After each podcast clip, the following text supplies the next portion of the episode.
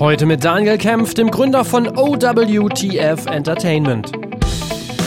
Wir haben uns da schon teilweise echt so ein bisschen in Würgegriff äh, nehmen lassen, auch wirklich als Musikindustrie und nicht nur seitens äh, von Social Media äh, Firmen, sondern auch von Streaming-Anbietern, äh, die diktieren, wie wir heute Musik hören, wie Künstler Musik produzieren, äh, wie, wie äh, Musik quasi veröffentlicht werden muss, wann Strategien und so weiter. Das ist alles teilweise nach einem Unternehmen ausgerichtet und das ist wahnsinnig frustrierend. Herzlich willkommen beim Redfield Podcast mit Alexander Schröder. Ich freue mich heute, Daniel Kämpfe im Redfeed Podcast begrüßen zu dürfen, der in Partnerschaft mit Ticketmaster entsteht. Daniel ist Mitinitiator des Immergut Festivals in Neustrelitz und seit locker 20 Jahren tief in der Indie-Szene drin, brachte Bands wie Arcade Fire nach Deutschland oder managte Vierkant-Tretlager. Herzlich willkommen, moin, grüß dich. Ja, moin, schönen guten Tag, ich freue mich. Ähm, deine Geschichte ist ja unwiderruflich ähm, mit deiner Heimat Neustrelitz bzw. Mecklenburg-Vorpommern äh, verbunden. Ursprünglich hast du, wenn ich das richtig gelesen habe, gestartet mit dem Projekt Schwurf 2000. ja, krass. Also, wo, ne? hast du das, wo hast du das denn gefunden? Das ist ja eigentlich äh, tief vergraben. Äh, aber tatsächlich, äh, ja. man muss ja dazu sagen, wir waren ja wirklich sehr jung. Wir waren ja äh, 19 äh, und hatten gar keinen richtigen Plan, was wir da machen. Und äh, tatsächlich war das der erste, der Arbeitstitel Schwurf 2000. Muss es kurz auflösen. Daraus wurde dann natürlich zwei, im Jahr 2000 das Immergut-Festival, das allererste Immergut-Festival. Ne? Genau, da, genau. da stand ja dann die, ähm, die Milchparte, weil ich ja sehr, äh, sehr viel äh, diese Kakaomilch getrunken habe, der Marke immer gut. Darf, darf man das ah, hier sagen? Okay, okay. Das war mir tatsächlich gar nicht klar. Okay. Ja, genau. Und die stand äh, beim Konzeptschreiben natürlich auch immer auf dem Tisch. Ich habe tatsächlich bestimmt teilweise zwei, drei Flaschen am Tag damals getrunken. Mein, mein, mein Auto, das ich damals hatte, der Fußraum vom Beifahrer war immer so Meter hoch mit äh, Glasflaschen. äh, irgendwie so. Und genau. Ähm, und dann ja, dann dachten wir einfach, hey, das ist ja irgendwie auch ein ganz geiler Name für ein, ähm, für ein Festival und außerdem könnten wir ja auch die fragen, ob sie nicht Lust haben, uns zu unterstützen. Und so nahm die Sache ihren Lauf dann. Haben die euch unterstützt? Im ersten Jahr haben sie uns unterstützt tatsächlich, ja. Also äh, es gab ja zwei ah. immer gut Milchfirmen, eine aus Schlüchtern im Westen und eine aus Staffenhagen, was bei uns um die Ecke war. Und äh, die aus, äh, aus dem Westen, aus Schlüch äh, Schlüchtern, die haben uns dann im ersten Jahr unterstützt und im zweiten Jahr aber dann abgesagt mit der Begründung, sie hätten aufgrund des Festivals keine Milch mehr verkauft. Wenn sie das also so genau bemessen konnten, da hatte ich dann auch keine Argumente mehr. Ähm, okay. Aber ja, äh, im ersten Jahr haben sie uns unterstützt, ja. Habt ihr auf dem ersten Festival dann Milch verkauft auch? Äh, das, das, war wahrscheinlich sonst der Fehler, ne? Äh, wahrscheinlich war das. nee, ich glaube, wir haben tatsächlich freie Ware bekommen, aber wir haben das jetzt nicht so professionell äh, jetzt mit dem Stand oder so verkauft. Ähm, für die waren damals, glaube ich, auch so ein bisschen überfordert. Das ist ja doch, da waren ja noch ja. nicht so wie heute Festivals irgendwie in jedem, in jeder Stadt drei äh, und dann auch noch so eine echt eher so eine konservative Firma da. Also hat mich eh gewundert, dass die uns unterstützt haben. Aber wie man das irgendwie dann marketingmäßig ausschlachten kann und so weiter, das haben die, glaube ich, selber nicht so richtig gewusst. Und mhm. ähm, also von daher haben wir auch nicht irgendwie dann eine Riesenpräsenz gehabt. Also es war tatsächlich eher so Namenssponsoring und ein bisschen Freiware und also es war relativ unaufgeregt, ehrlich gesagt. Ja, okay. Ähm, jetzt müssen wir mal einmal gucken. Vielleicht kennt das äh, Festival nicht unbedingt jeder. Du hast das auch, glaube ich, dann zehnmal ähm, mit betreut, vor allen Dingen. Lass mal drüber sprechen, wie ihr so gestartet seid. Du sagst, ihr wart Anfang 20, ihr seid einfach losgerannt, wolltet eigentlich so ein Festival machen mit euren Lieblingsbands, glaube ich. Also, das war so die Idee, das nach Neustrelitz zu bringen. Ähm, wie gut seid ihr dann in den ersten ein, zwei, drei Jahren irgendwie gestartet? Also ähm, ich kann mir vorstellen, äh, bei einer Molkerei äh, hat das dann noch funktioniert, aber wenn man dann versucht, an Bands zu kommen, wie viel Begeisterung ist euch da entgegengeschlagen? Äh, also das äh, war natürlich Learning by Doing. Ne? Also wir waren, kamen direkt wirklich gerade von der Schule und äh, waren Musikfans. Ähm, und damals, äh, also ich habe zum Beispiel die Sportfreunde Stiller angefragt über ihr Gästebuch auf ihrer Webseite damals. Habe ich, äh, da gab es ja. noch sowas, Gästebücher auf der Webseite. Ja. Und da habe ich reingeschrieben, hey, wir äh, machen hier ein, ein Festival in äh, Neustrelitz. Ähm, und net netterweise oder tollerweise haben die einen ganz fantastischen Manager, den Marc Liebscher, und äh, der äh, hat sich dann tatsächlich bei mir gemeldet. Ähm, oder ich habe äh, auch immer eine ganz gute Geschichte, Tokotronic äh, waren ja totale Helden für mich damals. Und ich habe ähm, zwei Jahre vor dem Festival ein Interview gemacht für die Schülerzeitung mit Dirk von Lotso und hatte entsprechend seine Privatnummer, seine, Fest, seine Festnetznummer, damals auch noch, also nicht Handy. Ja. Und dann habe ich ihn irgendwann dann angerufen, als ich das Festival 99 äh, sagen, angegangen bin. Und äh, habe ihn, glaube ich, ziemlich genervt, weil ich halt dachte, ist doch klar, wenn ich einen Sänger am Telefon habe, dann kann der mir ja sagen, ob er Zeit hat. Also so muss er nur in seinen Kalender gucken. Ähm, und er hat mir dann irgendwas von der Booking-Agentur erzählt. Und so musste ich dann erstmal lernen, dass es Menschen gibt, die äh, die Künstler dahingehend betreuen. Also solche solche Sachen halt. Oder ich habe äh, die allererste Band habe ich gebucht, weil ich den beim Auftritt in einem Jugendclub bei uns um die Ecke, wo wir immer waren, äh, das zehnseitige Konzept in die Hand gedrückt habe und die dann auf der Heimfahrt nach Bayern äh, acht Stunden Zeit hatten, sich das durchzulesen. Durchlesen mussten, weil sie äh, sonst nichts anderes. Äh, also eh, gab ja noch ja. keine äh, iPhones, an denen man rumdaddeln konnte im Bandbus. Ja, genau, also okay. also so, so ungefähr. Also es war halt alles wirklich, äh, egal was wir gemacht haben, es war alles so ein bisschen, so müsste das ungefähr funktionieren oder man hat hier und da mal gefragt. Wir haben auch ähm, einen Verein aus Neustrelitz mit dazu dann genommen, die sozusagen ähm, als Veranstalter mit aufgetreten sind, die Landjugend, Landjugend e.V. Mhm, ja. die, die hat nämlich schon mal ein kleines kleines Festival gemacht äh, und hatten so ein bisschen Ahnung von, wo kriegt man Fördermittel, wen muss man bei der Stadt fragen äh, für Genehmigungen und so weiter. Das war natürlich auch sehr hilfreich. Okay. Ähm, zum zehnjährigen Jubiläum gab es eine Dokumentation, habe ich gesehen. Da ähm, kommt ihr alle mal so zu Wort. Also du hast es ja im Grunde genommen mit Freunden gestartet, sozusagen, nicht alleine. Ähm, und ich glaube, ihr seid so ein größerer Freundeskreis, die das dann so mit angestoßen haben.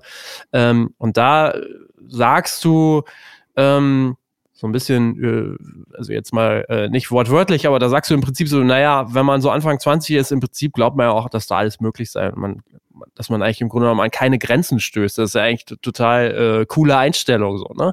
Äh, wie hart war denn die Realität wirklich? Also an welche Grenze seid ihr dann doch gestoßen? Ähm, ich glaube, das nimmt man, diese Grenzen nimmt man gar nicht so äh, dann als Grenze wahr, weil du einfach immer denkst, es gibt immer einen Weg. Also ich, es ist wirklich so gewesen. Also in, den ersten zwei Jahren habe ich es tatsächlich mit einem Freund gemacht und die anderen Freunde wurden immer mehr involviert. Und wir haben dann im dritten Jahr einen Verein gegründet. Also das heißt, wir haben wirklich am Anfang jeden Stein selber umgedreht oder äh, jede Hürde selber genommen. Ähm, und wir haben tatsächlich gutes äh, Feedback auch immer bekommen. Also ähm, Leute waren, also wenn ich jetzt zurückblicke, wundere ich mich, dass die so aufgeschlossen waren und habe echt großen Respekt davor, dass die so, weil muss dazu sagen, Mecklenburg war ja halt so das absolut todeste Musik Bundesland oder überhaupt die todeste Ecke, ja. wo man überhaupt irgendwas machen könnte. Also musikalisch gesehen, wir hatten überhaupt keine Medien hier, die irgendwas transportiert haben musikalisch, äh, was oder abgebildet haben, was wir gut fanden. Und es gab eigentlich auch wenige Leute. Also ich war schon eher in meiner Schule ein Außenseiter, weil ich irgendwie Rockmusik gehört habe oder so. Ähm, also von daher war das auch eine schlechte Ausgangssituation eigentlich. Aber ich habe ja zum Beispiel auch einfach, was weiß ich, äh, Rocco Klein, der unser Moderator viele Jahre war von Viva 2, habe ich einfach angerufen in der Redaktion und habe gesagt, ich möchte Rocco Klein sprechen und äh, habe dem erzählt, dass wir ein Festival machen. Und äh, der war wahnsinnig toller Typ sowieso und äh, super aufgeschlossen. Und so eine Gespräche hatte ich relativ oft. Aber natürlich gab es dann auch Sachen wie, was weiß ich, wir haben im ersten Jahr keine Duschen gehabt und die Leute fanden das Festival toll, haben wir gesagt, aber wäre schon ganz geil, wenn wir beim nächsten Mal vielleicht wenigstens auch irgendwie auch duschen könnten bei euch. Und dann haben wir beim zweiten Jahr stolz einen Duschcontainer äh, organisiert und haben den dann abstellen lassen und dann ist der Transporter wieder nach äh, Rostock verschwunden, weil er hat ja Feierabend dann Freitagnachmittag. Und dann äh, wollten wir quasi die öffnen die Türen, damit man äh, duschen gehen kann. Und äh, da wurde uns bewusst, dass man den ja auch anschließen muss und dass der auch mit Abwasser und so. Und das, ja. das war dann ah. aber eher so 200 Meter links. Ach so. Das heißt, das, das heißt äh, er konnte auch nicht mehr umgestellt werden. Dann, dann mussten wir direkt am, ja. am ersten Tag dann direkt out of order ranschreiben. Und so eine Sachen sind ja. natürlich erstmal so ein bisschen, äh, ja, man lernt halt die ganze Zeit, aber wir hatten auch immer das nötige Glück, muss man auch sagen. Also wetterbedingt zum Beispiel, wenn es nach dem, ersten Jahr äh, und auch im zweiten Jahr, wenn es äh, geregnet hätte äh, und wir hätten keine Abendkasse gehabt oder nicht so eine gute Abendkasse gehabt, dann hätte es das Festival auch nicht mehr gegeben. Also wir, wir hatten an einigen Stellen auch wirklich Glück. Okay. Ähm, wenn man sich dieses Line-Up gerade am Anfang liest, ey, zumindest heut, heutzutage, das ist ja schon auch äh, beachtlich, was du, was ihr da erreicht habt. Ne? Beatsticks, Sportfreunde Stiller, man hat gesagt, Donuts, Blackmail und so weiter. Ähm, das ähm, war wirklich beachtlich dann zu sehen.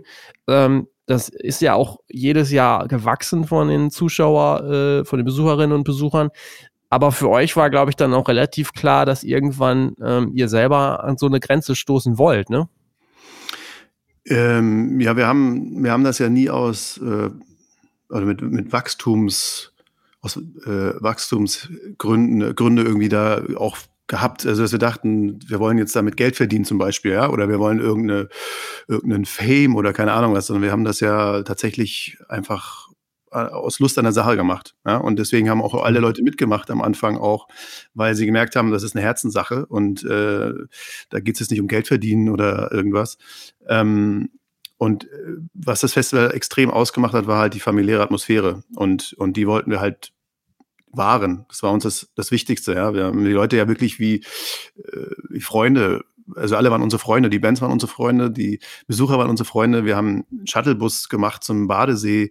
Wir haben sogar, als ähm, WM 2002 war, haben wir die Leute mit dem äh, Shuttlebus in die lokalen Cafés äh, am Nachmittag verteilt, äh, damit Ach, irgendwo Public Viewing ja. machen können. Ja. Also wirklich fast schon die Leute persönlich an die Hand genommen, damit sie glücklich sein können und ähm, ein Fußballturnier gemacht, wo ja Bands gegen Fans, gegen uns, Veranstalterteam, Medienpartner und so weiter, Fritz Soccer Team gab es damals und sowas.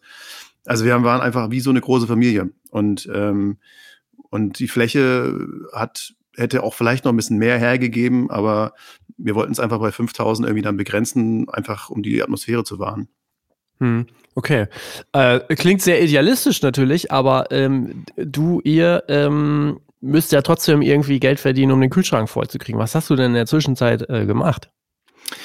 Ähm, also wir haben schon auch eine kleine Aufwandsentschädigung bekommen. Ne? Also für die, die, mhm. die Hauptorganisatoren muss man sich so vorstellen, wie, was weiß ich, ein Student geht halt dann jobben. Ja. ja. Also es war jetzt nicht so, dass wir uns damit groß was verdient haben, aber dann hatten schon irgendwie was, um auch ein bisschen was für die Miete dazu steuern zu können und so weiter. Ich habe nebenher halt auch dann irgendeine eine Booking-Agentur gegründet, habe äh, als, als Konzertagent gearbeitet, habe äh, aufgelegt auch, äh, also so ein bisschen drumherum auch äh, noch Geld verdient, ähm, so mhm. dass, ja, dass ich da jetzt nicht darauf angewiesen war, mit dem Immergut jetzt irgendwie hauptberuflich Geld verdienen zu müssen. Mhm. Die Agentur, die du gegründet hast, war dann Mikrokultur? Ähm, genau. Das sagst du jetzt einfach so runter, aber wenn ich das mir so anschaue, das, die gab es, glaube ich, ungefähr vier Jahre. Du hast äh, mit jemand anders gemacht, mit Nadine Brendel. Mhm. Ihr wart relativ jung und habt aber dann auch, auch wenn man das jetzt wieder so hört, äh, Bands nach äh, Deutschland, nach Europa geholt. Broken Social Scene, Arcade Fire, ich glaube auch Death Cap for Cutie. Äh, das ist ja, wenn man das jetzt so hört, das denkt man so, wow, was, was ist denn das? Das ist ja riesig. Ähm, wie, also, was war da so, wie seid ihr gestartet? Ähm, tatsächlich bin ich auch so gestartet, dass ich eine Band äh, auf dem Immergut hatte, ähm, Porous hießen die, das heißen The Band on the Edge of Forever. Die äh, waren aus der Nachbarstadt, aus Neubrandenburg. Ich habe mich mit denen angefreundet und die haben mich dann so 2001, 2002 gefragt, sag mal, du bist doch jetzt hier in der Musikindustrie, kannst du uns nicht ein paar Konzerte organisieren? Und ich hatte natürlich auch gar keine Ahnung, was das, was das bedeutet, was das braucht. Und habe gesagt, na klar, ich habe eh nichts, also klar, ich mache das Festival, aber ja. ich mach mal. So, so ging das im Prinzip los und habe dann mal irgendwie eine erste Show für die in Hamburg oder in Berlin. Ja, ähm, damals hat man ja noch irgendwie halb, also Briefe geschrieben oder irgendwie eine CD ja. verschickt, äh, äh, um Leute irgendwie von der Band zu überzeugen und ausgedruckte Fotos und so. Ähm, und dann habe ich äh, Nadine wiederum habe ich kennengelernt über eine Berliner Agentur Meistersinger, wo sie als Assistenz gearbeitet hatte und ich hatte die Band Mia gebucht über die und äh, habe mich irgendwie mit ihr sehr gut verstanden und angefreundet und dann habe ich es quasi da mehr oder weniger abgeworben und gesagt, komm, wir machen jetzt unser eigenes Ding. Ähm, und dann habe ich äh, zum Beispiel ihr auch das Album von Death Cab for Cutie damals gegeben, äh, Fotoalbum, ähm, weil mir das, mein Freund, mit dem ich das, also Mirko, mit dem ich das immer gut äh, mir ausgedacht habe im, im ersten Jahr, ähm, der hat mir das aus den USA geschickt und hat einfach nur dazu geschrieben auf eine Karte, hey, du wirst das lieben. Und so war es auch. Ich habe mich total verliebt in die Band und dann habe ich das Nadine gegeben und gesagt, hey, du, du wirst das lieben. Und ich habe es äh, Markus Wiebusch geschickt vom Grand Hotel van. Auch, hey, du wirst es lieben. Und äh, tatsächlich war das so ganz klassisch. Die haben sich alle in das Album verliebt. Nadine ist dann äh, nach Manchester geflogen, weil die Band dort gespielt hat und ist einfach ins plump ins Backstage gerannt und gesagt, so, ihr habt noch nie in Deutschland gespielt, äh, wir, machen das jetzt für euch. Äh, und die sind auch super tolle Typen. Ähm, Nadine war tatsächlich auch Trauzeugin auf der Hochzeit von Ben Gibbard, also weil sie mit der mit der Frau von ihm ah. äh, äh, bis, äh, sehr gut befreundet ist und das war jetzt erst vor ein paar Jahren. Ähm, also da gab es immer eine Verbindung. Ähm, genau und so so haben wir halt damit angefangen. Also und Nadine hat dann sehr gute, also ich habe mich immer, ich habe viele so deutsche Sachen gemacht. Timmy Tiger, damals eine Band aus Köln, eine ganz tolle ähm, Fotos, äh, eine tolle Band, tolle belgische Band, Girls in Hawaii ja. habe ich gebucht. Äh, und Nadine hat irgendwie ein halbes Jahr gar nichts, dreiviertel Jahr gar nichts gemacht. Und ich dachte, was macht sie denn da eigentlich? Äh, und hat dann irgendwie da eben so, ja, ich, ich äh, recherchiere und hat dann irgendwelche Kontakte aufgebaut nach Nordamerika und hat ähm, Arts and Crafts ist das Label von Broken Social Scene, wo auch Stars ja. und wirklich tolle Künstler auch mhm. sind. Äh, die hat sie dann äh, kennengelernt, sich mit denen angefreundet und so kam dann eins äh, zum anderen und äh, eben auch irgendwann sind wir so zu Arcade Fire auch gekommen. Ja, Wahnsinn. Also das war ja, ich habe nochmal nachgeguckt, also Arcade Fire, Death Cab for Cutie, die sind 2006 für den Grammy nominiert worden und ähm, sind dann irgendwie bei Mikrokultur bei euch. Äh, das ist ja total irre eigentlich, die Story, ne?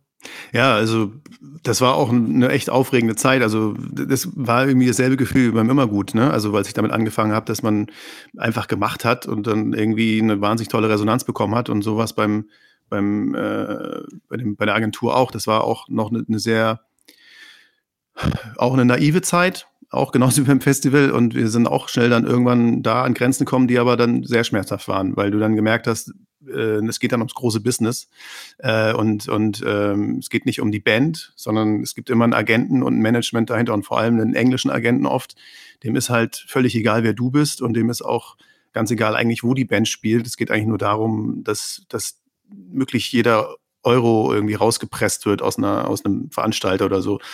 Ähm, mhm. und, und bei Arcade Fire und Deathcap war es dann auch so, dass hinter unserem Rücken dann irgendwann ähm, Touren, für die quasi gebucht worden sind, also blockiert. Ne, die, die haben dann rausgefunden, wann die Band nach Europa will wieder und haben einfach an uns vorbei denen halt äh, Touren vorgeschlagen. Ja, und das haben wir dann teilweise erst über befreundete Veranstalter erfahren, die uns dann so einen Tipp gegeben haben, von wegen, hey, übrigens, die hat auch der und der Veranst äh, die und die Agentur aus Deutschland hat für die Band den, äh, das Datum geblockt und so weiter. Und das war echt sehr schmerzhaft, weil ich mit einigen von diesen Agenten aus Deutschland auch befreundet war oder dachte zumindest, äh, dass mhm. wir uns gut verstehen.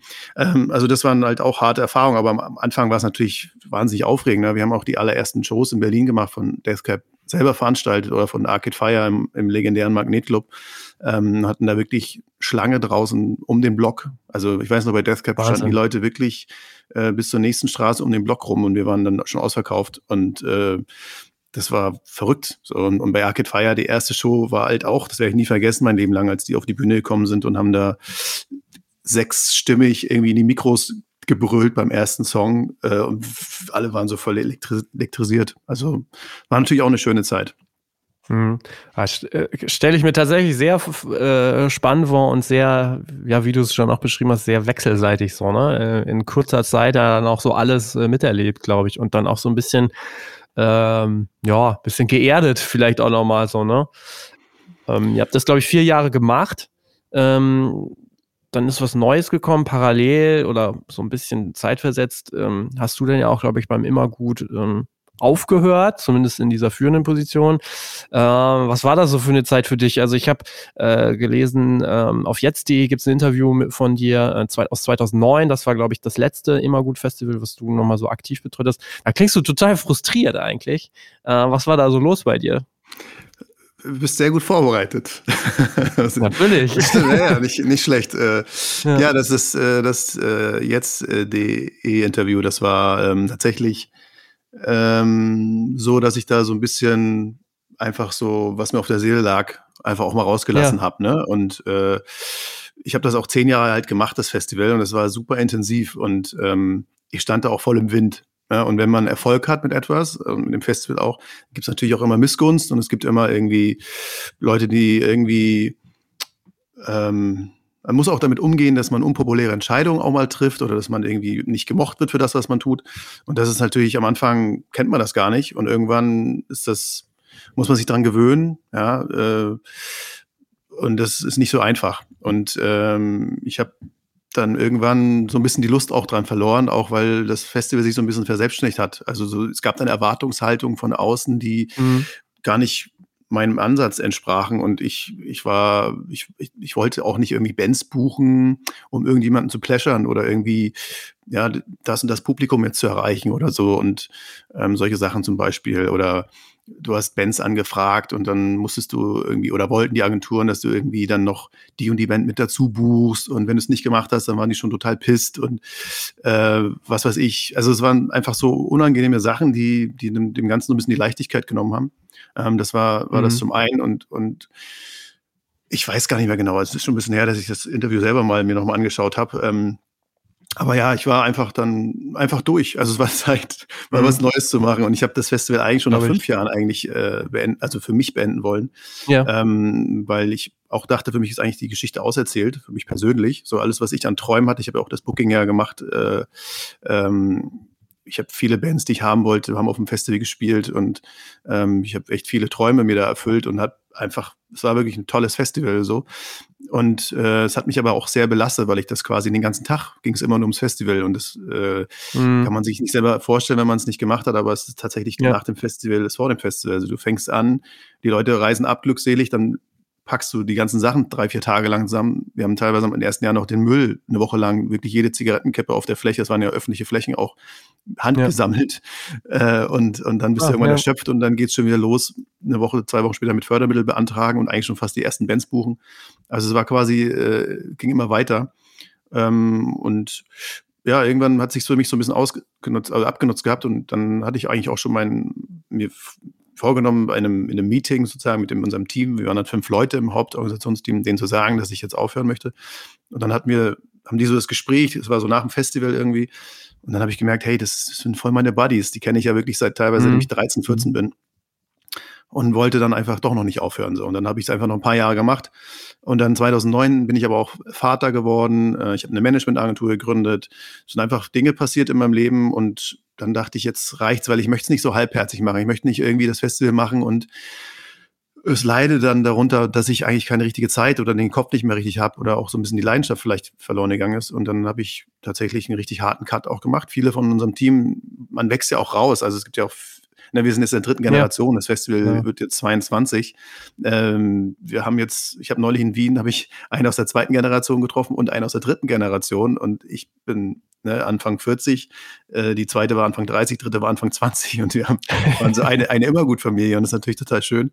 Aber ja. das war damals auch so, ich, ich, dann höre ich lieber auf so. Und ich habe auch wirklich dann einen kompletten Cut gemacht und bin tatsächlich ganz, ganz raus aus der ganzen Sache.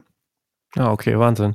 Ähm, was ich da auch nochmal interessant fand in diesem Interview, hast du ja auch so geschildert, dass du sagst, naja, also, im, also so ein bisschen so ein Paradoxon vielleicht auch oder so ein bisschen, äh, dass du ja letztendlich auch äh, selbst dazu beigetragen hast. Viele Bands aus dieser Indie-Szene sind im Mainstream angekommen, hast du gesagt. Und es wird dadurch oder auch generell in der Indie-Szene äh, unüberschaubarer. Das macht es für dich total anstrengend, so, ne? Und das, ähm, was du jetzt da auch zusätzlich noch geschildert hast, kann ich total nachvollziehen. Aber ähm, wie nimmst du denn diese Entwicklung in dieser äh, Szene, in dieser Indie-Szene wahr? Wird alles immer professioneller und größer dann? Ähm, also es gibt, äh, glaube ich, gar keine, also für mich gibt es gar keine richtige Indie-Szene mehr. Also das, was damals mhm. die Indie-Szene war, ähm, das, äh, das war wirklich ein, vor allem in Deutschland war das ein relativ kleiner Kreis, also von den Bands, die ein bisschen erfolgreicher waren, aber das war ja auch in Indie-Verhältnissen erfolgreich, ne? Sagen wir mal eine Band wie Sportfreunde Stille am Anfang. Die wurden natürlich dann erfolgreich 2006, vor allem mit dem WM-Song. Ähm, Ready Made, Miles, Slut, äh, Sterne, Tokotronic und so. Das, Tokotronic war dann schon mit die erfolgreichste Band auch so. Also das waren halt, das war so eine Szene.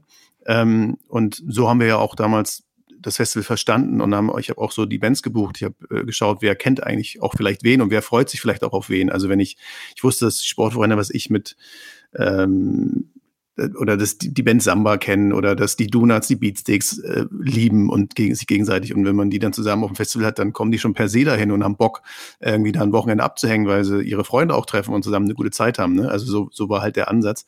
Ähm, ja, und das hat sich irgendwann natürlich so ein bisschen also ich meine, das ist jetzt auch alles sehr lange her. Also heute, wenn du heute eine Indie-Party machst, dann kommen vier Leute und die sind alle so alt wie ich. Also, ne, also das ist, äh, weil sie nochmal ein Bier trinken wollen, irgendwie vor der Tür.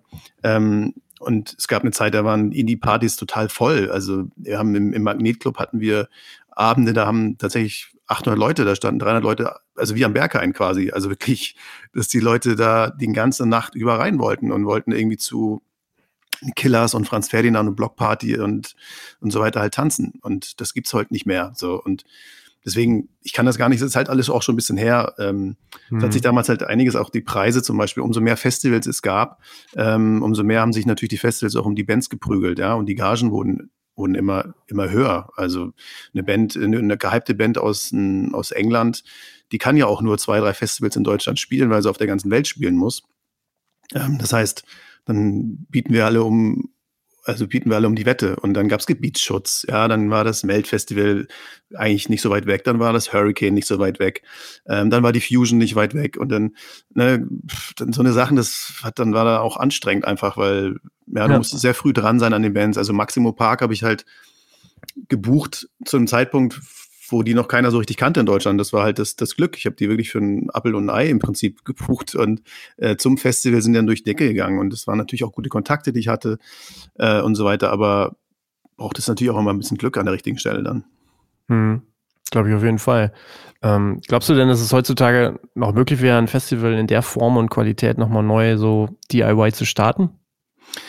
Also es gibt's natürlich auch immer wieder. Ich freue mich auch immer wieder, wenn ich äh, mhm. auf Veranstalter treffe. Ich bin ja auch noch in der in der Live-Branche tätig und äh, ich begegne natürlich auch immer wieder auch mal Veranstaltern und ich freue mich total, wenn ich irgendwelche jungen Le Leute treffe, die aus Leidenschaft heraus etwas auf die Beine stellen. Also das ist ne, es ist halt wirklich so. Es klingt immer so wie der Opa erzählt von früher, aber wir sind halt einfach wirklich in einer anderen Zeit aufgewachsen. Ja, ich, ich hatte mein erstes Handy mit äh, 18, 19. Ja. Ich habe das erste immer gut noch mit einem Schreibblock äh, kalkuliert und äh, äh, hatte eine E-Mail-Adresse, die ich dann abrufen konnte, wenn ich in, am Alexanderplatz in das erste Internetcafé gefahren bin und habe dann irgendwie ab und an mal alle zwei Tage mal reingeguckt, ob mir jemand geschrieben hat. So, also das ist halt eine ganz andere Zeit. Ja, wir haben auch viel intensiver Zeit miteinander verbracht und, und, und hatten nicht so eine Ablenkung auch ähm, und hatten totale Freude daran, etwas zusammen irgendwie aus diesem Freundeskreis heraus zu machen. Und ich kann das nicht so richtig beurteilen. Ich weiß nicht, also ich denke, es gibt immer noch Leute, die das machen und ich, ich finde das ganz toll. Und ähm,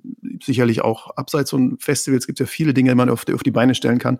Aber ich freue mich natürlich immer wieder, wenn ich so, so Leute treffe, ähm, die, die irgendwas in der Richtung machen äh, und einfach für etwas brennen. Also bei uns war es ja einfach wirklich auch die Liebe einfach zur Musik und ganz naiv, so, so wie ich Mixtapes äh, für Freunde gemacht habe, habe ich das Festival gemacht. Es war derselbe Hintergrund. Ich wollte, dass Leute Bands entdecken und äh, sich freuen darüber und, und ihnen das irgendwas bringt im Leben und sie irgendwie was, was Tolles musikalisch entdeckt haben so und, mhm. und, und, gleichzeitig die Band einen neuen Fan vielleicht bekommen hat. So. Also das ist tatsächlich total naive äh, idealistischer Ansatz ja. so, aber so bin ich auch heute noch, als auch als Manager okay. und auch als Booker heute immer noch so. Also ich denke mhm. nicht in, in, großen Zahlen oder in, äh, wenn ich jetzt das zwei Jahre lang so und so mache, dann habe ich das und das an Income, sondern ich freue mich immer noch, wenn ich irgendwo auf einem Konzert bin von der Band und äh, die Leute weinen in der ersten Reihe vor Glück, vor Freude. So. Mhm. Ja, schön, schön, schön zu hören. Gab es in, gab's in, in der Phase oder vielleicht auch, weißt du es aus den letzten Jahren mal, ähm, Übernahmeangebote? Wollte jemand mal das Festival kaufen? ähm, es gab Gespräche nach dem, nach dem neunten äh, oder nach, nach, nach dem zehnten immer gut, wo halt nicht klar war, wie es weitergeht. Ja. Also wir haben eben zum Beispiel auch mit äh, äh, Volker Koppmanns äh, gesprochen von ähm, äh, Scorpio äh, aus Hamburg. Ähm, mhm. Über darüber, ob man in dem, in deren, ob das in deren Portfolio übergehen könnte, weil wir halt eh nicht klar, es war einfach nicht klar, wie es weitergeht so und, und wir, wir fanden es zu schade, also wir fanden, wir wollten es nicht ganz gehen lassen. Ähm, und da gab es mal ein, zwei so Gespräche, aber dann hat letztendlich sich doch ein Team nochmal neu aufgestellt, äh, auch nach Anleitung von äh, alten, immer gut Vereinsmitgliedern. Und äh, dann ging halt die Reise dann weiter. Aber tatsächlich gab es kurz mal so auch die Überlegung, ob man vielleicht da das mit jemandem zusammen macht oder abgibt oder wie auch immer. Okay. Ja, ja okay. Und dann kommen wir wieder ähm, oder kommen wir mal zu diesem, ja, gewissen, gewisserweise neuen Kapitel in deinem Leben. Ne? Du hast gesagt, es gab eigentlich so diesen großen Bruch. Du bist mit dem Festival, äh, du hast das Festival hinter dir gelassen, du hast äh, Mikrokultur hinter dir, äh, hinter dir gelassen. Du hast eine Management- und Booking-Firma aufgemacht, ähm, wenn ich das richtig gesehen habe, mit dem Sänger von Virginia Jetzt, also auch äh, Indie-Band, ne, mit äh, Nino Skrotzki. Mhm. Ähm, was hat dich denn da so zu veranlasst, das nochmal komplett neu aufzurollen? Ähm, ich hatte ja schon einige Jahre als äh, Booker gearbeitet und hab dann war dann irgendwann so ein bisschen frustriert, weil äh, ich immer mit dem leben musste, was halt dann zur Verfügung stand. Ne? Also mal ganz banal mhm. runtergebrochen auf wirklich schlechte Bandfotos, eine schlechte Bandinfo, ähm, eine Band, die auf der Bühne aussieht wie sind gerade aus dem Tourbus gefallen und haben eh halt Bock nur so. Und mit all dem habe ich als Booking-Agent dann irgendwie immer irgendwie trotzdem mit Begeisterung irgendwie die Band in Anführungsstrichen verkaufen, also den Promotern schmackhaft machen müssen und so. Ne? Am Ende ist es dann ja doch auch Business und äh, die wollen Tickets verkaufen und so. Und ähm, dann habe ich gedacht, das kann man besser machen, glaube ich. Und äh, also bei der einen oder anderen Band. Und wollte einfach selber rausfinden, wie das ist, wenn man mit einer Band wirklich äh, bei Zero anfängt und, und zusammen das gestaltet und wirklich auf, auf jede Kleinigkeit achtet, äh, um, um, um eine Band bestmöglich scheinen zu lassen und, und wirken zu lassen. Und äh, das war eigentlich so ein bisschen der, der ursprüngliche Gedanke. Und Nino, mein bester Freund, ähm, hat dann irgendwie äh, ja auch eine ganz andere Facette mitgebracht, ne? als, als selber als Künstler. Äh, Virginia jetzt waren ja eine Zeit lang auch wirklich eine relativ große Band ähm, und das war eine, relativ spannend, weil er einfach aus, aus der Seite, von der Seite des Künstlers gut kannte alles und ich wiederum als Veranstalter. Und das war ein ganz gutes Paket eigentlich. Und dann haben wir tatsächlich äh, auch genauso wie immer gut bei Null angefangen und haben einfach überlegt, haben geschaut, gibt es irgendwelche spannenden Sachen und sind so zu der einen oder anderen Band gekommen und sind dann halt irgendwie auf eine gemeinsame Reise gegangen. Mhm. Also total spannend finde ich gerade den Ansatz, wie du sagst, oder warum du sagst, ähm, dass du in das Management reingegangen bist. Wenn du dir das jetzt so anguckst, gerade auch in den Anfangsjahren, wie erfolgreich war das denn so, dass du sagst, ey, wir konnten irgendwie die, die Details auch mit beeinflussen, die mich immer früher gestört haben? Ich bin super, super dankbar für, für vieles, was wir da gemacht haben und was wir erreicht haben. Also wir haben keine, kein Grammy gewonnen mit unseren Künstlern. Ähm, aber wir haben Bands wie, wie, wie Vierkant oder wie die Band Hundreds wirklich von, vom ersten Demo an im Prinzip betreut. Ja? Und wir haben das ganze Image der Band auch äh, geprägt. Ähm, und das weiß man halt oft nicht. Ne? Also was, was ein Management macht, das weiß nach außen dann halt immer eigentlich niemand. Und ist auch total uncool zu sagen als Künstler, die Idee ist übrigens von meinem Management. Aber unfassbar viele mhm. Ideen sind vom Management. Also wenn du jetzt mal dir Casper und Kraftclub anguckst, zum Beispiel oder KZ, die haben Beat Gottwald als Manager, äh, da sind wahrscheinlich 80 Prozent der Ideen sind von Beat, Beat Gottwald. Also alle so für die Bands gefeiert werden, hat sich irgendwann mal Beat Gottwald ausgedacht. Und bei uns ist das auch ganz, ganz viel so gewesen. Also wir haben, als ich die Band Hundreds kennengelernt habe, haben die mit Basecap und äh, Jeanshose und T-Shirt auf der Bühne gestanden. Ähm, und Jahre später wurden sie für eine tolle Lichtshow und für totalen Mythos und Geheimnis um die Band herum gefeiert. Und das haben wir uns zusammen ausgedacht. Da sind wir halt äh, sind wir zusammen an, rangegangen und haben gedacht, das reicht nicht, wenn wir einfach nur auf der oder wenn ihr einfach nur auf der Bühne steht, so, äh, das wird dann irgendwann langweilig und das interessiert dann niemanden mehr. Wir müssen uns was ausdenken. Wir müssen mit Licht arbeiten, mit Visuals arbeiten, brauchen Bühnenklamotten, wir brauchen so ein Image brauchen spannende Pressebilder. Und bei Vierkant Lager war es genauso. Die haben wir äh, quasi entdeckt, da waren die 15. Ich glaube, Sänger war sogar 14. Also, das war wirklich Wahnsinn, super Ja. Da, da, haben wir die Verträge in Husum mit den Eltern noch gemacht und äh, sind ja. abend, abends dann in die örtliche Disco, Kinderdisco gegangen. da weniger. ja. mussten, mussten dann noch als Erziehungsberechtigte auftreten, damit sie da rein dürfen, so ungefähr. Ja. Also, äh, und die waren halt, ja, waren einfach Kids. Und ähm, wir haben wirklich dann, also sie hatten eine ganz tolle, rohe Energie, äh, hatten einen unfassbaren Frontmann, der wahnsinnige Texte geschrieben hat, der wirklich dieses klassische äh, alte Seele in den jungen Körper. Also das ist, ich war mhm. damals mhm. äh, Anfang 30 und die, die Texte, die er geschrieben hat mit 15, das, hab ich, das verstehe ich bis heute nicht. Wie der da so eine okay. Sicht auf die Dinge haben konnte und so ein, äh, ja, so eine, ja, das Leben, wie er das betrachtet hat in dem Alter, äh, nicht kindlich, sondern wirklich wahnsinnig reflektiert auch und, und philosophisch.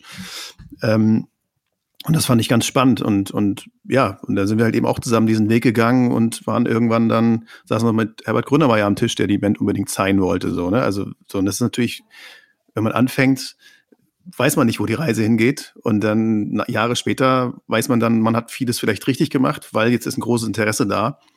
Ähm, und das ist natürlich schön, aber für mich geht das gar nicht oder ging es nie darum, äh, wie viele Leute sind denn jetzt am Ende bei der Show, sondern was macht man jeden Tag? Ne? Also wie, wie, also ich bin ein sehr kreativer Mensch, ich habe viele Ideen und ich habe auch immer sehr viele Ideen bezüglich meiner Künstler äh, und, und hoffe, dass ich sie davon begeistern kann, weil am Ende ist der Künstler derjenige, der es entscheidet.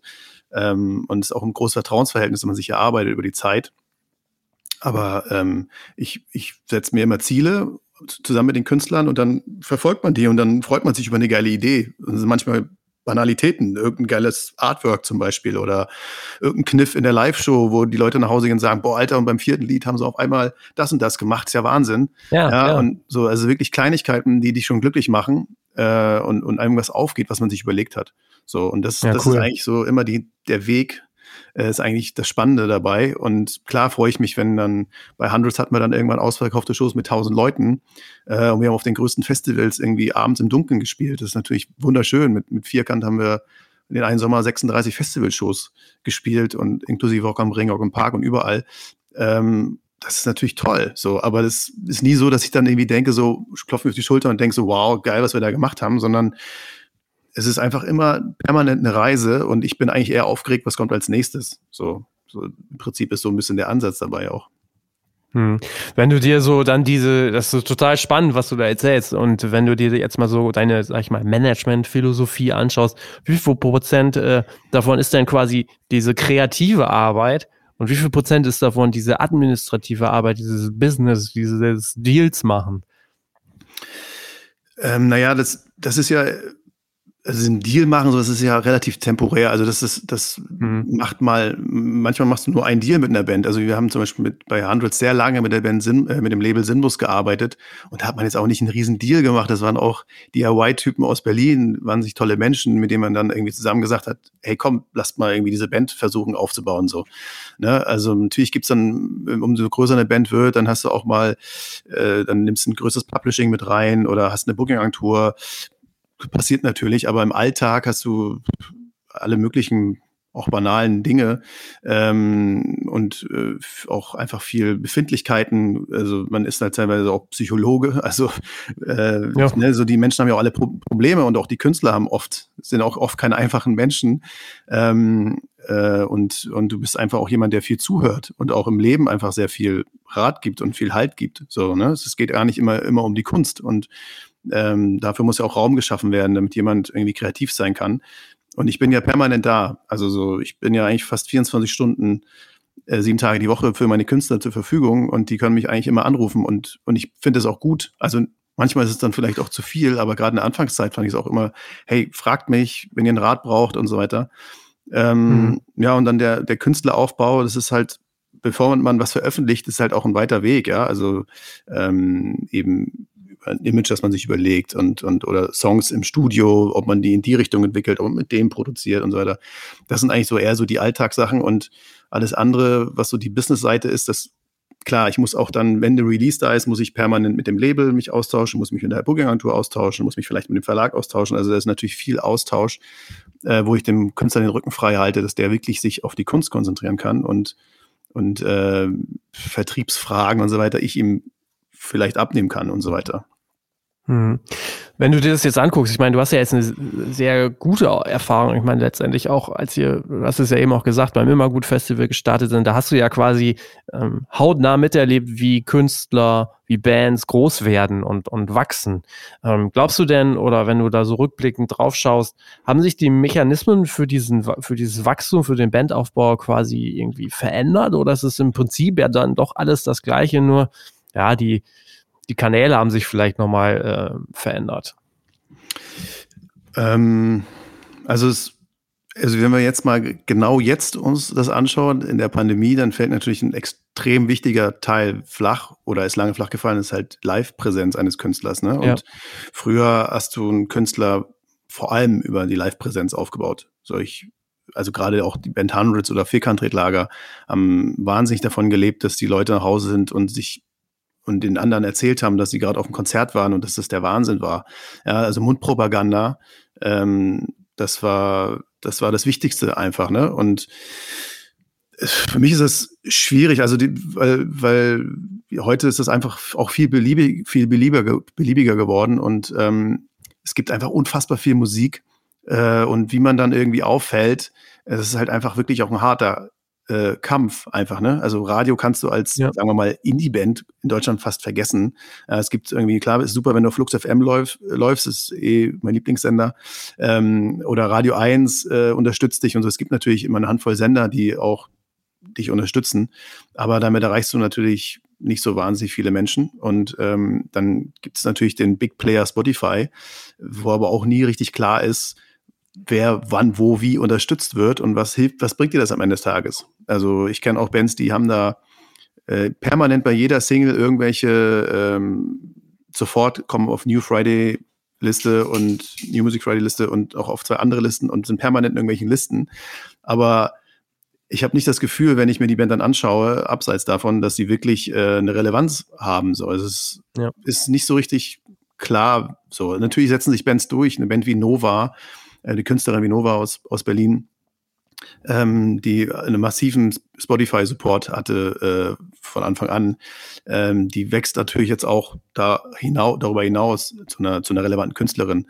Äh, aber als das Album rauskam, ist auch nicht in Deutschland äh, irgendwie, sind alle abgegangen. Also da war auf dem Cover war Billie Eilish vom Musikexpress und Nova hat wirklich eine Achtelseite unter was übrigens noch erschienen ist äh, bekommen. So, und mm, das ist dann halt mhm. super schade, weil du denkst, ey, das ist doch wirklich mal eine relevante Künstlerin, äh, die sogar am Times Square irgendwie jetzt neulich gehangen hat, irgendwie mit einer Werbung für Spotify, für eine Playliste. Ähm, wo, wo ist dann der Support hier in Deutschland so? Und ähm, so, das ist halt nicht so einfach und es ist auch immer schwerer geworden, so finde ich. Und ähm, ja, ich glaube, da können wir noch, könnte man viel äh, drüber sprechen, wieso, weshalb, warum und was man alles tun könnte. Aber mhm. ich glaube immer noch dran, wenn, wenn irgendwann jetzt auch normale Konzerte sind ja jetzt teilweise möglich gewesen, wäre wieder, äh, ich hoffe, es wird noch normaler irgendwann wieder, ähm, dass man wirklich auch immer noch live den Künstler wirklich auch aufbauen kann. So. Mhm. mhm. Wie ist denn dein Blick dann auf Social Media und digital? Im Prinzip ist es ja so ein bisschen Fluch und Segen zugleich, sag ich mal. Ne? Also einerseits ist es für Künstlerinnen und Künstler eigentlich total schwer, den Überblick zu bewahren, alle Kanäle passend abzuarbeiten. Und gleichzeitig ist es ja aber auch trotzdem eine Riesenchance, indem man das macht, kann man total, äh, totale Reichweite aufbauen. Das ist auch immer, kommt auch immer auf den Künstler an. Also es gibt Künstler, die sind da wahnsinnig gut drin. Also mal um bei dem Beispiel Nova zu bleiben, die macht sehr, sehr viel da und äh, filmt sich ständig selber bei allem möglichen Zeug. Also ich folge dem nicht wirklich, aber wenn ich mal reingeschaut habe, dann, weiß ich, tanzt sie vor der Kamera oder was weiß ich muss man halt mögen, ne? Also es kann halt auch nicht jeder Künstler, ne? Es gibt einfach sehr viele in, äh, introvertierte Künstler, die, die, die das, wo du wirklich merkst, die zwingen sich jedes Mal. Die, die werden quasi gebeten, sich doch jetzt endlich mal äh, Insta Live zu machen und wirklich mit ihr, ihre, ihr Publikum anzusprechen. Ähm, und das fällt ihnen wahnsinnig schwer. So, das ist wie Ausziehen, so für die. Und, und wenn du das dann jeden Tag machen musst, ja, und das ist ja nun mal, der Algorithmus möchte ja, dass du jeden Tag postest, postest, postest und nicht nur da, sondern auf am besten fünf Plattformen. So, und das ist einfach wahnsinnig anstrengend und ich glaube auch für viele Künstler sehr zermürbend, weil am Ende des Tages wollen viele einfach Musik machen und das ist das, wofür wir sie lieben, äh, dass sie einfach wahnsinnig kreativ sind, berührende poetische Texte schreiben, tolle Melodien sich ausdenken und, und uns damit berühren und ich, äh, ich freue mich immer noch über Künstler, die erfolgreich sind, ohne dass ich die permanent irgendwo im Social Media wahrnehmen muss. So. Ähm, und, und es tut mir manchmal leid für manche Künstler, dass die sich darüber definieren müssen. So. Und äh, es ist echt ein schmaler Grad. Also ich will es nicht komplett verteufeln, aber es ist halt einfach auch so, dass da Firmen dahinter stehen, die eine unglaubliche Macht haben, wo es einfach um Geld geht. Ja, es wird dir auch einfach suggeriert, du erreichst irgendwie so und so viele Leute, aber wen du wirklich erreichst, auch selbst wenn du irgendwelche bezahlten Geschichten machst auf Facebook, auf Instagram und so weiter, who knows? Ne? Also so, und ähm, wir haben uns da schon teilweise echt so ein bisschen in Würgegriff äh, nehmen lassen, auch wirklich als Musikindustrie und nicht nur seitens äh, von Social Media äh, Firmen, sondern auch von Streaming-Anbietern, äh, die diktieren, wie wir heute Musik hören, wie Künstler Musik produzieren, äh, wie, wie äh, Musik quasi veröffentlicht werden muss, wann, äh, Strategien und so weiter. Das ist alles teilweise nach einem Unternehmen ausgerichtet und das ist wahnsinnig frustrierend, weil abseits davon gibt es dann nicht mehr viel. Ähm, ja, das ist schwierige Zeit auf jeden Fall. Mhm, absolut. Hast du äh, total recht, ähm, dass sich die Gewohnheiten quasi durch, durch diese, ja, durch diese Gegebenheiten definitiv ähm, verändern, aber auch die, wie man es schon anliefert, definitiv. Ähm, du Lass mal noch einen Schritt weitergehen. Du bist äh, 2017 hast du dann, glaube ich, alleine weitergemacht. Ne? Du hast nochmal eine neue Agentur gegründet, ähm, nicht mehr mit dem Nino äh, Skrotzki zusammen. Was war da so, was ist da so passiert? Warum hast du dich dann nochmal komplett selbstständig gemacht, alleine? Ähm, einfach, glaube ich, dem geschuldet gewesen, dass wir unterschiedliche Ansätze hatten, wie wir mhm. gerne weiterarbeiten wollen und äh, auch äh, so ein bisschen andere Ausrichtung im Leben. Ähm, und äh, dann haben wir einfach, weil wir auch so gute Freunde immer waren, uns dann entschieden, dass es besser ist für unsere Freundschaft, wenn wir uns nicht den ganzen Tag über, darüber streiten, wie wir im Business arbeiten wollen miteinander. Also so banal war eigentlich, glaube ich, der ursprüngliche Ansatz. Ähm, und ich habe auch ne, Zeiten gehabt, also es ist auch wirklich, dadurch habe ich ja vorhin erzählt, ne, so, ein, so ein Job als Management ist halt wirklich äh, sehr umfangreich, ja, und, und äh, äh, raubt auch sehr viel Energie. So. Und ähm, manchmal kriegt man auch wenig Energie zurück, weil du, du fängst immer viel ab und du musst immer irgendwo am Start sein, du musst irgendwas erledigen, musst irgendwas machen. Aber wenn jetzt irgendwie zum Beispiel ein Album rauskommt, dann ist das ja immer quasi äh, der Lohn für den Künstler, ja, also der Beifall auf der Bühne ist ja nicht für mich, sondern ist für den Künstler. Ähm, eine Rezension, wo ein Album gefeiert wird, ist für den Künstler. Äh, irgendwas, wo, wofür auch immer der Künstler gefeiert wird, ist immer der Künstler. Jede Preisverleihung. Ähm, und du bist immer der, der irgendwie hinterm Vorhang steht und äh, dem Künstler sozusagen hilft, diesen Beifall zu kriegen.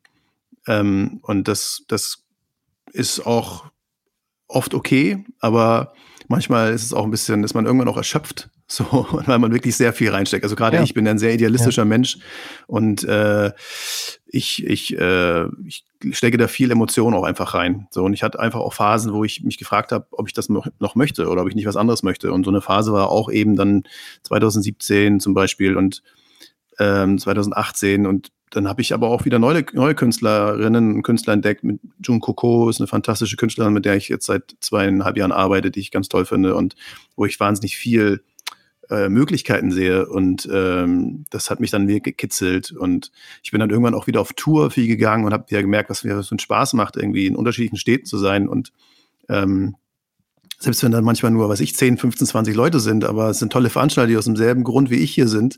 Nämlich nicht, weil sie heute irgendwie die Abendkasse plündern und äh, sich morgen davon ein Auto kaufen, sondern weil sie wegen der Musik hier sind und wahrscheinlich Geld verloren haben. So einfach nur, weil sie Lust hatten, eine coole Band irgendwie nach Magdeburg zu holen oder so. Ne? Und das, das gibt mir wahnsinnig viel Energie, ganz viel Kraft und Freude. So, das sind diese kleinen Dinge, die mich total glücklich machen. Ähm, ja. Und so ist halt immer eine Veränderung. Und so war auch da eine Veränderung. Und ähm, ich habe jetzt wieder relativ viele Bands. Ich hatte eine Zeit lang sehr runtergefahren. Und ähm, jetzt habe ich einige wirklich spannende Künstler, wo ich total Bock habe, die in verschiedenen Stadien sind. Ist auch bei jedem was anderes. Also ist auch, äh, ist auch spannend. Einfach immer wieder. Ja. Mit wie vielen Künstlerinnen oder Künstlern arbeitest du jetzt gerade so zusammen? Ähm, ich würde mal sagen, es sind wahrscheinlich jetzt so fünf, sechs, ähm, ja. die dann eben mehr oder weniger aktiv sind. Es gab ja auch jetzt eine, was diese Pandemie mit sich gebracht hat, war ja diese Neustart Kulturgelder, also Künstlerinnenförderung über Initiative Musik, was natürlich super war, um Dinge am Laufen zu halten und weiter Musik produzieren zu können und Kampagnen planen zu können. Und ähm, da ähm, habe ich das Glück gehabt, dass ich die eine oder andere Förderung auch mit den Künstlern zusammen beantragen konnte. Und da gibt es dann immer viel zu tun. Und dann äh, kommt nächstes Jahr kommt auf jeden Fall einiges an Musik auch raus von Künstlern, mit denen ich arbeite. Ja, du machst aber nicht nur Management, sondern auch weiterhin immer noch mal Booking, ne? Mit Selective Artists bist du neuerdings, ähm, oder da bist du neuerdings ähm, seit 2020, glaube ich. Ähm, also ja. das hast du dir dann nicht nehmen lassen. Pünktlich zur, zum Pandemiestart habe ich mir gedacht, das ist jetzt, ja. das ist jetzt genau Super die Zeit. Job. ist genau die Zeit jetzt, um, um äh, jetzt wieder Booking zu machen. Ähm, nee, es ist tatsächlich so, dass äh, ich für, für June Coco halt einen Booking-Agenten, also habe ich am Anfang gemacht. Ich habe es für meine Künstler oft einfach mitgemacht, ohne dass ich wirklich noch eine Agentur in dem, in dem eigentlichen Sinne hatte. Und ich wollte eigentlich äh, ähm, bei also der bei P, also Pese, äh, der quasi äh, das Berlin-Büro auch leitet, ähm, den kenne ich schon ganz, ganz lange und dem habe ich halt die Sachen von June geschickt und habe ihn halt gefragt, ob er nicht, nicht Lust hätte und äh, fand sie auch ganz toll, aber hat einfach überhaupt gar keine Zeit gehabt und hat dann einfach zu mir gesagt, hey, da machst doch selber, so ungefähr. und, ja, okay. und äh, dann quasi, ja, bin ich dann als freier Agent so bei Selective Artists gelandet, der einfach, ja, äh, ja gar nicht so viele Sachen macht. Ich habe eine, auch eine ganz tolle belgische Band, Klöck heißen die, mit denen ich jetzt arbeite, wo auch echt tolle Sachen passieren. Das macht auch total Bock.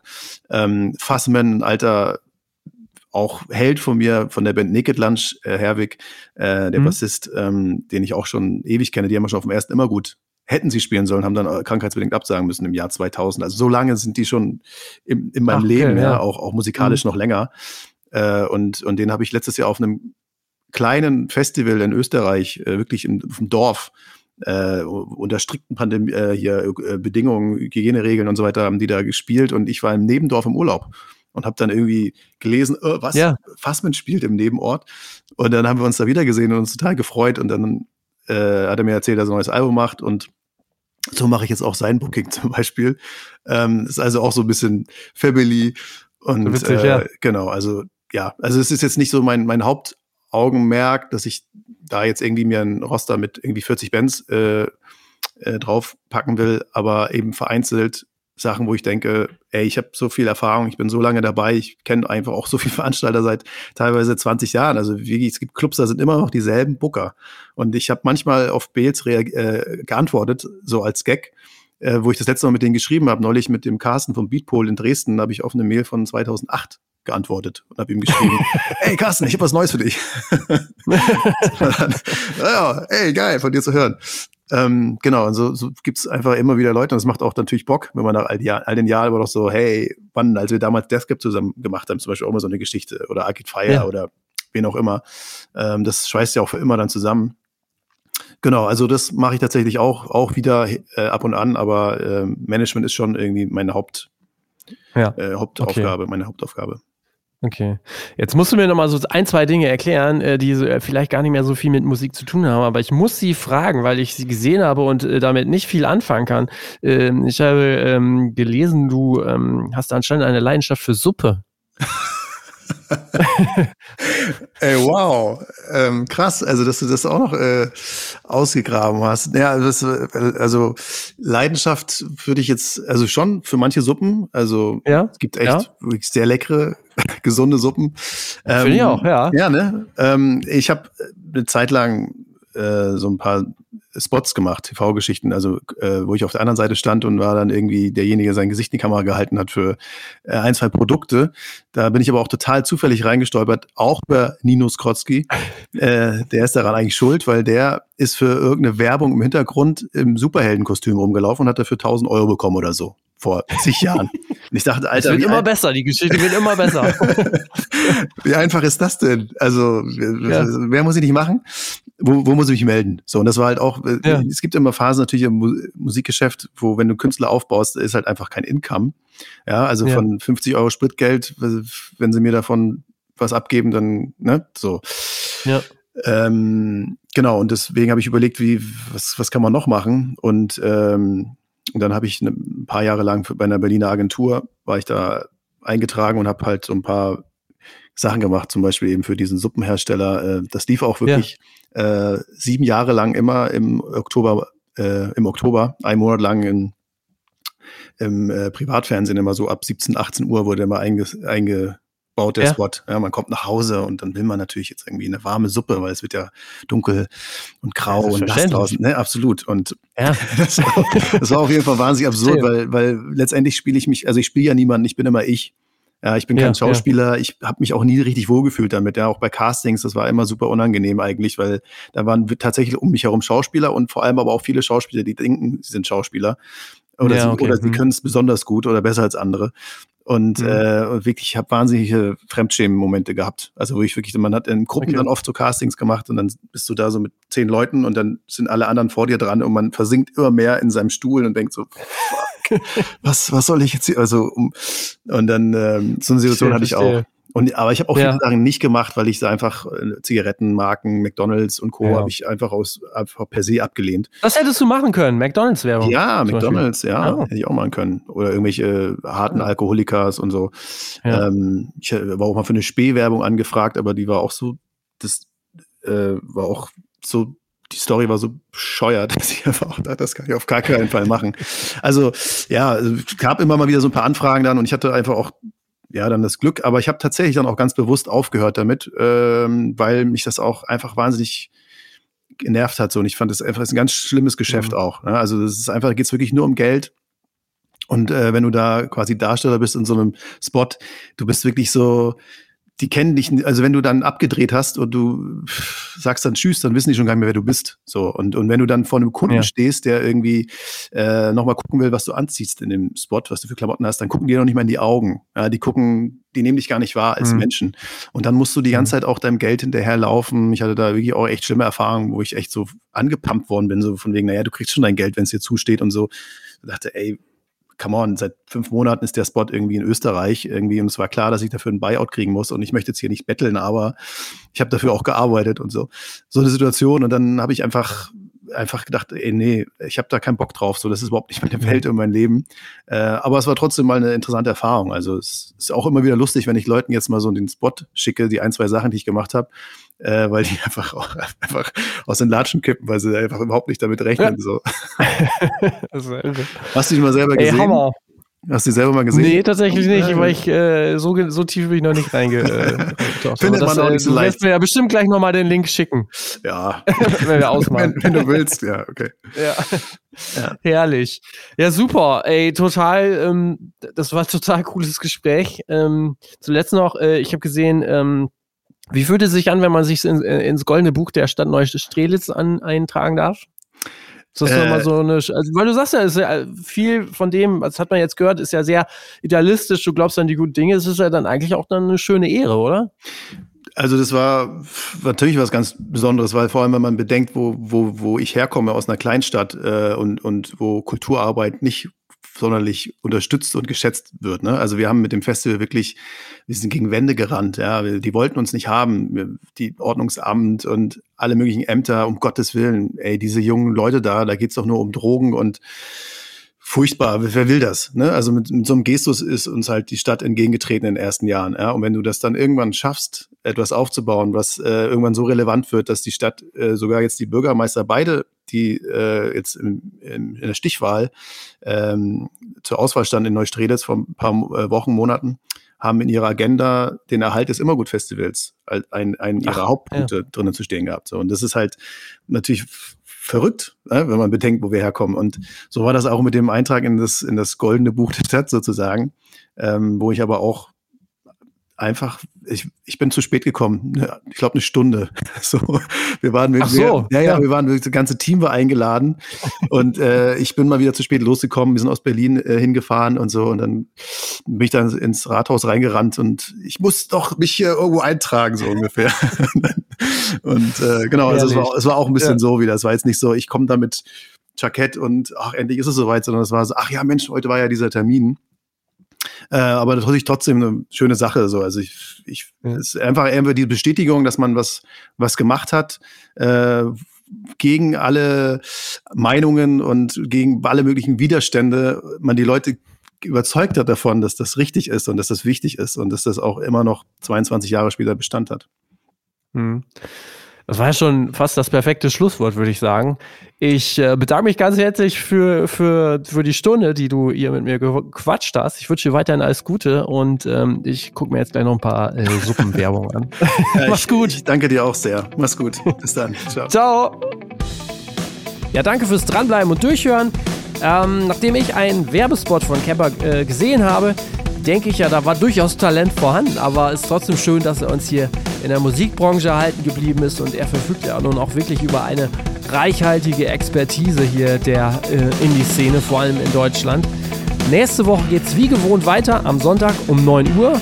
Für die nächsten Wochen sind unter anderem noch Interviews geplant mit der Kuratorin und Projektmanagerin Mika Lotz oder dem Bomber der Herzen Tim Böning, der ja durch einen Beitrag in der Musikwoche das Thema mentale Gesundheit nochmal deutlich in den Vordergrund gerückt hat. Zum Ende noch der Hinweis auf die Popwache bei unserem Podcastpartner Ticketmaster. Die startet als am 15. November direkt nach der Rockwoche und ist in die Kampagne Erlebt wieder was eingebunden. Hier werden die größten und spannendsten Popkonzerte in Deutschland gefeatured. Wenn es also um Tickets und Ticketing geht, dann denkt an unseren Podcastpartner Ticketmaster. Ich wünsche euch noch ein paar schöne Tage. Macht es gut. Ciao.